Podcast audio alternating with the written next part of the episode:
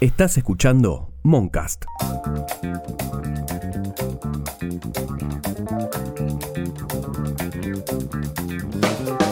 El presidente Alberto Fernández dijo que hay que pensar y abrir el debate sobre la legalización de la marihuana para uso recreativo.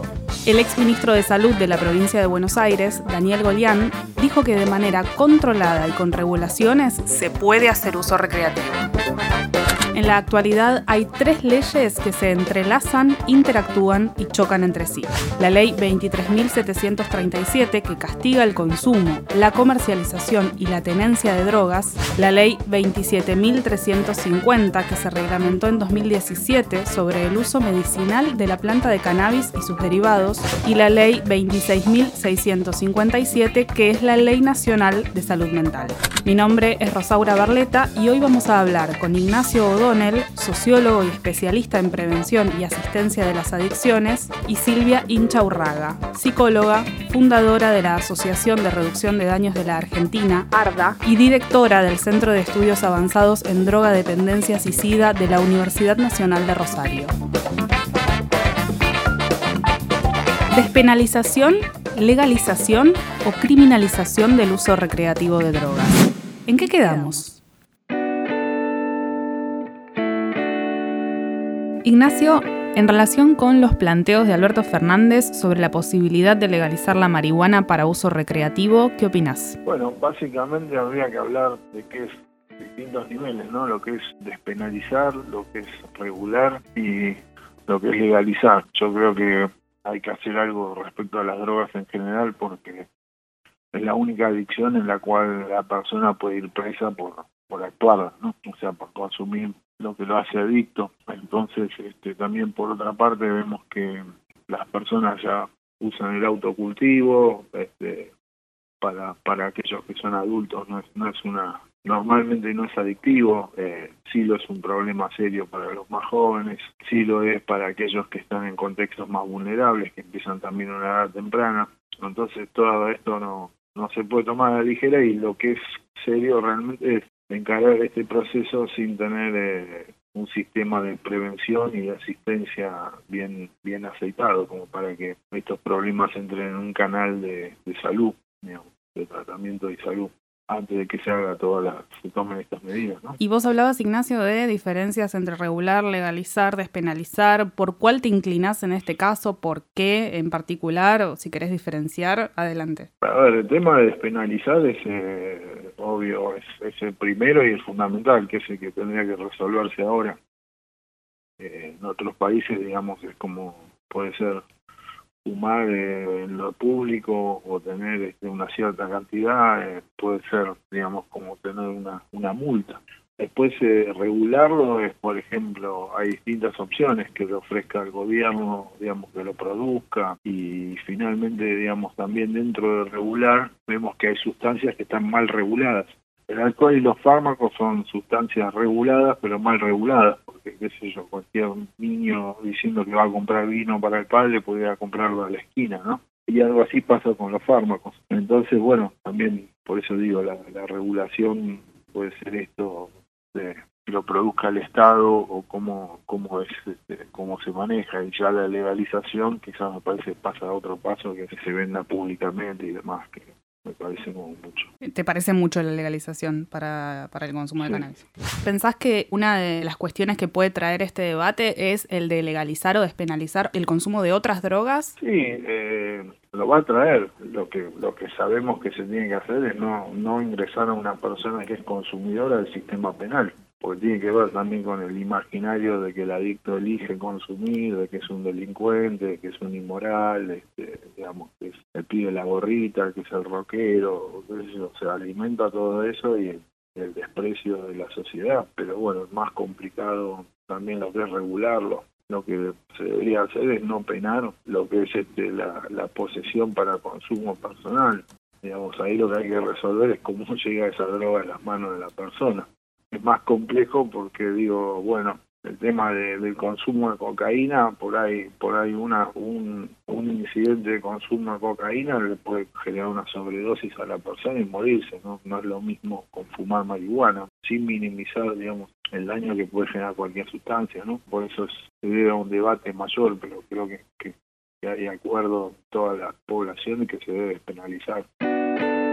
Silvia, preguntarte entonces qué pensás y crees que debería impulsarse la legalización de, la marihuana con fines recreativos? En primer lugar, me parece importante recordar que no es lo mismo hablar de despenalizar que hablar de legalizar, ¿no? Y en este contexto es importante enfatizar que en Argentina eh, tenemos vigente una ley que penaliza la tenencia para el consumo personal de todas las drogas y que cuando nosotros pensamos en por qué modificar esta ley, la primera cuestión es para poder garantizar efectivamente en la práctica y no solo en el discurso los derechos de los usuarios de drogas. Y en este sentido hablamos de todos los usuarios de drogas, porque el problema no es la toxicidad de la droga, sino la toxicidad de las leyes y los abordajes equivocados.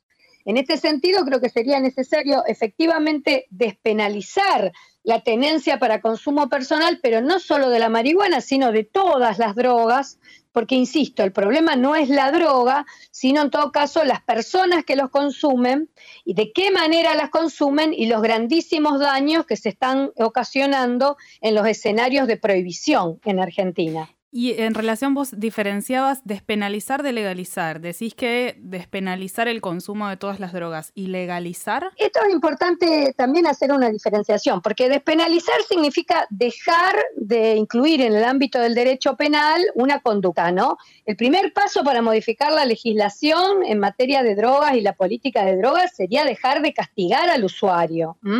Indudablemente que si las drogas fueran legales, si todas las drogas fueran legales, estaríamos ya dejando de eh, incluir en el ámbito de la prohibición otras conductas, o sea, sería legal la producción, sería legal la venta o comercialización y también sería legal en este caso eh, la tenencia y el consumo. Un ejemplo de esto es Uruguay, con la legalización de la marihuana. Pero no tenemos muchos ejemplos de esto, ¿no?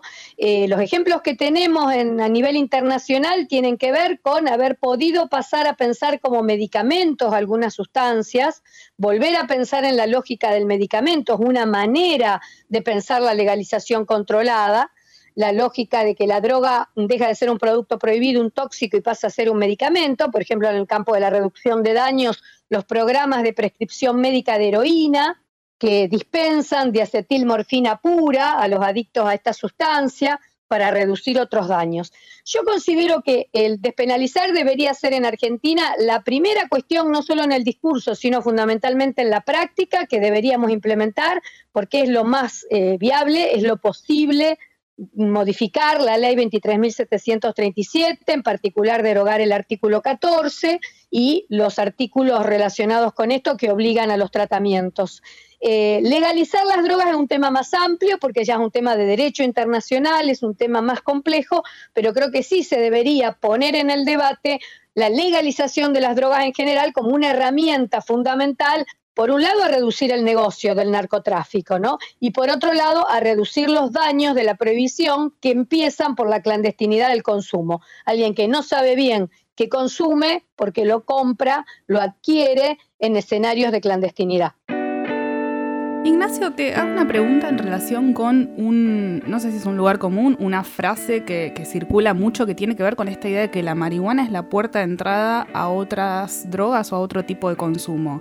Eh, ¿Tenés una mirada en relación con esta frase? ¿Estás de acuerdo? Sí, más allá de una mirada hay, estudios científicos que avalan, digamos. las personas que empiezan y tiene, tiene se une la, ciencia al sentido común. Una persona que empieza a fumar regularmente a los 14, 15 años tiene muchas posibilidades de desarrollar una adicción, tanto a la marihuana como a otras sustancias quizás eh, las personas que a partir de los 18 o 20 empiezan a consumir tienen muy pocas posibilidades de desarrollar una adicción. ¿Pensás que, mm, que el trato que se da en relación con, con la clase social a las personas que, que, consumen drogas o que tienen algún tipo de adicción es diferente? Sí, el trato, bueno, obviamente para primera estadística, esto también es algo, un estudio del Observatorio Social de la UCA, hay cinco veces más consumo en asentamientos y villas de lo que hay en, hogares de clase media, media alta. Digamos que es un poco a lo que iba tu pregunta anterior de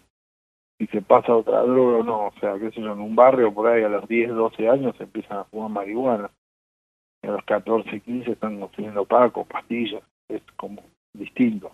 Justamente lo que mata es el estigma, ¿no? Y hay un estigma de que es como, no sé, se termina victim, revictimizando a una víctima, un pibe que tiene acceso a drogas y a armas a edad temprana, no tiene acceso a una cancha de fútbol, no tiene acceso a ir al cine, no tiene acceso a una escuela donde los docentes vayan todos los días, la sala de salud no tiene eh, qué sé yo, vive al lado de una placa abierta, en un rancho, con, o sea, digo, todo eso hace que el consumo sea impacte más, entonces haya más discriminación, más represión policial, todo lo demás. Y si pensáramos en, eh, digamos, eh, desde el punto de vista de la política pública y la mirada sobre regular, este, prohibir, legalizar, ¿crees que eh, es correcto jerarquizar las drogas según sus efectos o te parece que no que no hay una diferenciación posible? Son preguntas difíciles, o sea, digo, o sea, tenemos que hacer algo, digo, en primer lugar y a mí lo que me preocupa es que está muy minimizada y muy banalizada el, efecto de las drogas. Hay como esta cuestión, ¿viste? como decía, o sea,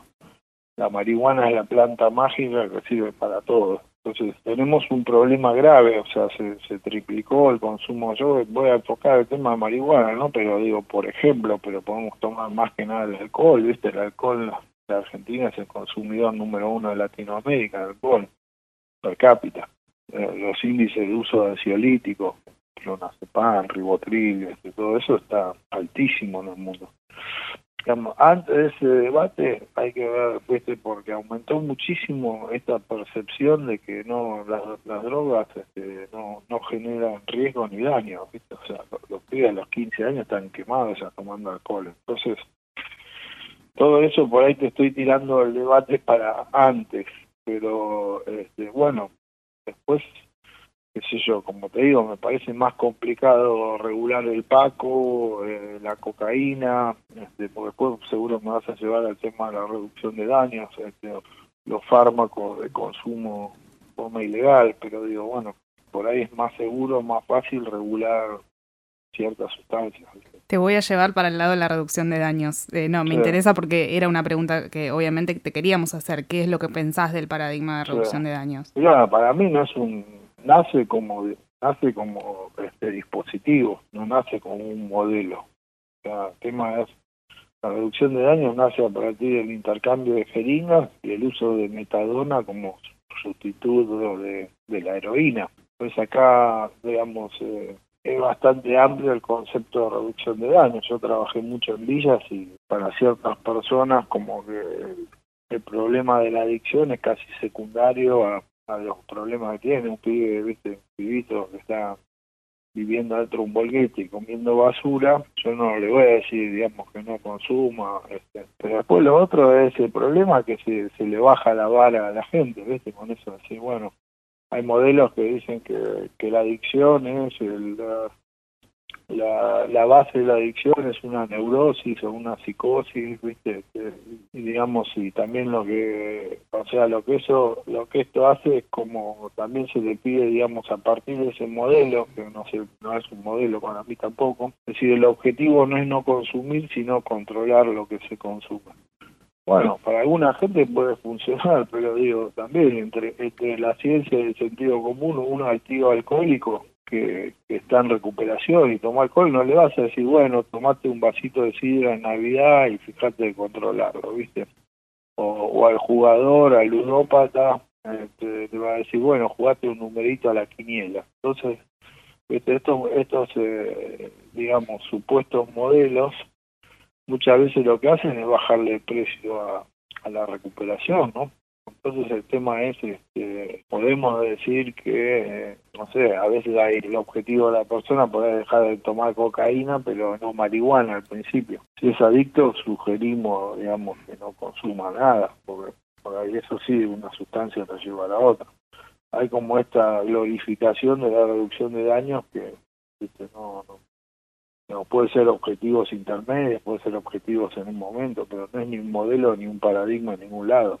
La reducción de daños en realidad eh, no viene a plantearse como un paradigma que intente sustituir otros abordajes, ¿no? Ni, asistenciales que puedan tener por objeto la deshabituación o la desintoxicación de, la droga, ni tampoco eh, otros modelos de intervención como pueden ser los abordajes preventivos que vienen a intentar eh, justamente que se inicien los consumos. Podríamos decir que de alguna manera es un paradigma o una modalidad de, respuesta del problema que puede ser eh, complementaria o hasta suplementaria, porque la reducción de daños viene a intentar abordar los problemas de aquellos que no pueden o no quieren dejar de consumir drogas, fundamentalmente para reducir los riesgos y los daños asociados a ese consumo. ¿Esto qué significa? En los 90 era que un usuario de drogas inyectables, no por continuar con su consumo, se infectara con el virus del SIDA. Era evitar eh, las muertes, los casos SIDA. Hoy, actualmente, el principal patrón de consumo no es el inyectable, si bien está vigente, el principal patrón de consumo tiene que ver con el policonsumo, tiene que ver con las combinatorias de drogas. El principal objetivo tendría que ser con reducir los daños y las muertes por sobredosis. Eh, yo digo que mi experiencia de más de 25 años es que la reducción de daños se puede constituir fundamentalmente en un puente que de otra manera no existe con el sistema sanitario. Y puede ser la vía para que una persona en algún momento acceda a un tratamiento y quizás incluso eventualmente hasta abandone ese consumo, no solo lo modifique. ¿Y pensás que eh, las drogas podrían jerarquizarse de acuerdo a sus efectos adversos? Bueno, hay todo un debate en relación a esto. De hecho, algunos países han situado, de la misma manera en que sitúa, se sitúa una cantidad eh, permitida de cada sustancia, cuando se habla de la despenalización o en las propuestas de regulación legal de la marihuana. Y también eh, algunos países han eh, pensado también, o se debate actualmente, si diferenciar drogas blandas de drogas duras, drogas de dependencia física y psíquica y drogas que no, etcétera. Yo considero fiel al espíritu de lo que planteamos sobre cuáles son los argumentos para dejar de castigar al usuario de drogas, los argumentos para para eh, volver a situar la respuesta, eh, no en vigilar y castigar, sino en acompañar y en asistir, eh, que esta diferenciación no es necesaria y no debería existir, porque no debemos fundar la reforma de la política legislativa en la toxicidad de las drogas. No es porque una droga sea tóxica o porque una droga sea menos tóxica que otra que la vamos a poner a poder despenalizar su consumo o eventualmente debatir sobre su legalización. Es por los derechos que debieran que debieran respetarse en las personas que consumen drogas, porque tenemos que incluir también el derecho a drogarse el derecho que tiene esa persona a realizar con su cuerpo determinadas prácticas que podemos indudablemente no compartir, pero que tenemos otras herramientas para intentar disuadir a la persona de ese consumo, asistirla para que pueda dejar si quiere o acompañarla si no quiere o no puede dejar de, de consumir. Y no debiera ser el derecho penal, no debiera ser el castigo, no debiera ser la previsión la herramienta para abordar esta cuestión. Ahora, si pensamos, nos paramos bajo ese paraguas, hay algunas personas o algunos sectores que están a favor de la despenalización desde el mismo lugar pero se plantea que la mirada sobre la legalización es diferente y acá te voy a tirar algunos argumentos como para ver qué te resuena y qué me querés responder de esto. Por ejemplo, se habla de que la marihuana puede producir, aumentar las posibilidades de tener un brote psicótico, que funciona como una puerta de entrada a otras drogas o que el consumo de adolescentes es muy perjudicial a diferencia del de los adultos y estos funcionan como argumentos contra la legalización, incluso a pesar de por ahí defender la despenalización. ¿Cómo pensás vos estos argumentos en relación con la legalización de la marihuana? Bueno, es que la mayoría de estos argumentos están basados en la lógica de la toxicidad. Por eso insisto, no debe ser la lógica de la, de la mayor o menor toxicidad la que defienda el argumento de la despenalización y ni siquiera de la legalización. Insisto, nadie puede decir que el tabaco o que el alcohol eh, no sean tóxicos. Eh, sin embargo, están legalizados o están regulados en nuestras sociedades. Entonces digo, el eje del debate, porque digo, muchos de los argumentos en contra de la reforma de la política legislativa está basado en mitos, como es esta cuestión, que sigue siendo, digamos, ya prácticamente pintoresca, esta cosa de que es eh, la droga de inicio, en el consumo de otras drogas, cuando en realidad toda la evidencia epidemiológica apunta que en general las drogas de inicio eh, siempre son las legales, siempre son el, tabaco, siempre es el alcohol, en los escenarios de mayor vulnerabilidad, en ocasiones son los solventes, digamos, no son en particular las drogas más demonizadas, las drogas de inicio. Y hay una cultura, mm, podemos decir, que tiene como una doble moral, ¿no? Para pensar esta cuestión, entonces sigue aplicando una vara que no no se aplica a las otras drogas eh, legales y reguladas para pensar drogas que lamentablemente están muy demonizadas. Silvia, hablaste de la ley 23.737, la ley que castiga el consumo, la comercialización y la tenencia. ¿Cómo pensás que interactúa esta ley con la ley de 2017 sobre el cultivo de cannabis para uso medicinal y la ley de salud mental? O sea, ¿cómo se cruzan estas tres normativas? Bueno, ahí volveremos a otro punto por el cual es necesario enfatizar que lo urgente es la reforma de la ley de drogas y de la política legislativa argentina, porque estas dos leyes que vos mencionás, la ley conocida eh, popularmente como de marihuana medicinal o de investigación sobre los usos medicinales y la ley de salud mental, eh, lamentablemente se encuentran eh, hoy limitadas y encorsetadas por la vigencia de la ley de estupefacientes. La ley 23.737 plantea serias dificultades a la implementación de ambas leyes, fundamentalmente porque la tenencia para consumo sigue penalizada, pero además porque esta ley sitúa en lo social la imagen del usuario de drogas como delincuente y una cantidad de cuestiones vinculadas a la estigmatización, tanto del consumo como del consumidor, que tienden a dificultar todo lo demás, ni que hablar de inscribirse en un registro como el ReproCam, con todos los datos personales o la falta de capacidad que tienen los profesionales en Argentina para la prescripción médica de una sustancia que ha estado y sigue estando demonizada porque el abordaje eh, medicinal, la investigación sobre una sustancia eh, se ha visto mm, lamentablemente muy dificultada por todos los mitos que tiene en relación a su uso recreativo. Ignacio, ¿qué pensás de cómo interactúa esta Ley Nacional de Salud Mental de 2010 con las situaciones de las personas con adicciones o con consumo problemático? Bueno, en primer lugar, a veces digo que es una ley que no, no da para debatir porque ni siquiera está implementada.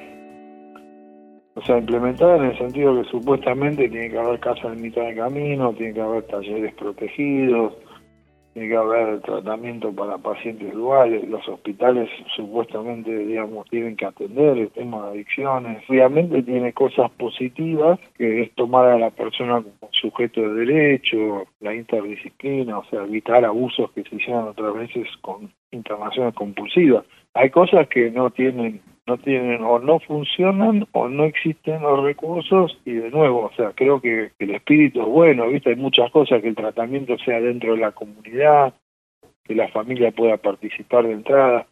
Entonces, este, conceptualmente tiene un montón de cosas interesantes, pero a veces como medio hipotético discutir algo que no existe, digamos, algo que no se aplica. Y bueno, y esto para, para las personas que están más desesperadas, o sea, anda a explicarle que la persona se está muriendo, no sé, pide que salen a la calle y se agarran a tiros en un barrio, viste que todos los días llegan golpeados, rotos, alguien no para de consumir, tiene sobredosis, viste, o sea, ataques cardíacos. Anda a explicarle al familiar que no se lo puede internar.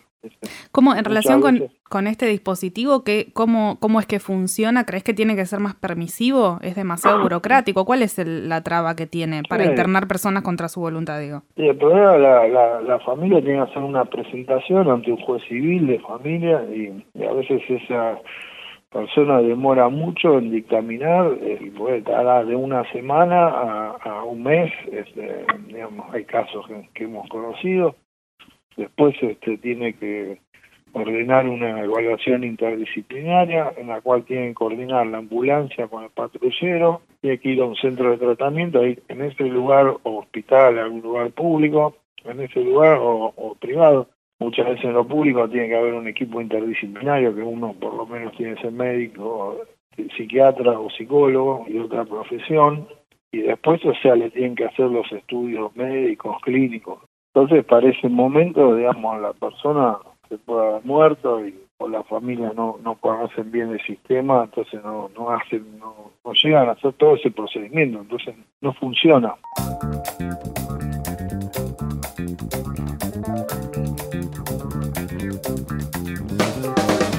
Libertades individuales, adicciones, estigma, criminalización o legalización. Entonces, ¿en qué quedamos?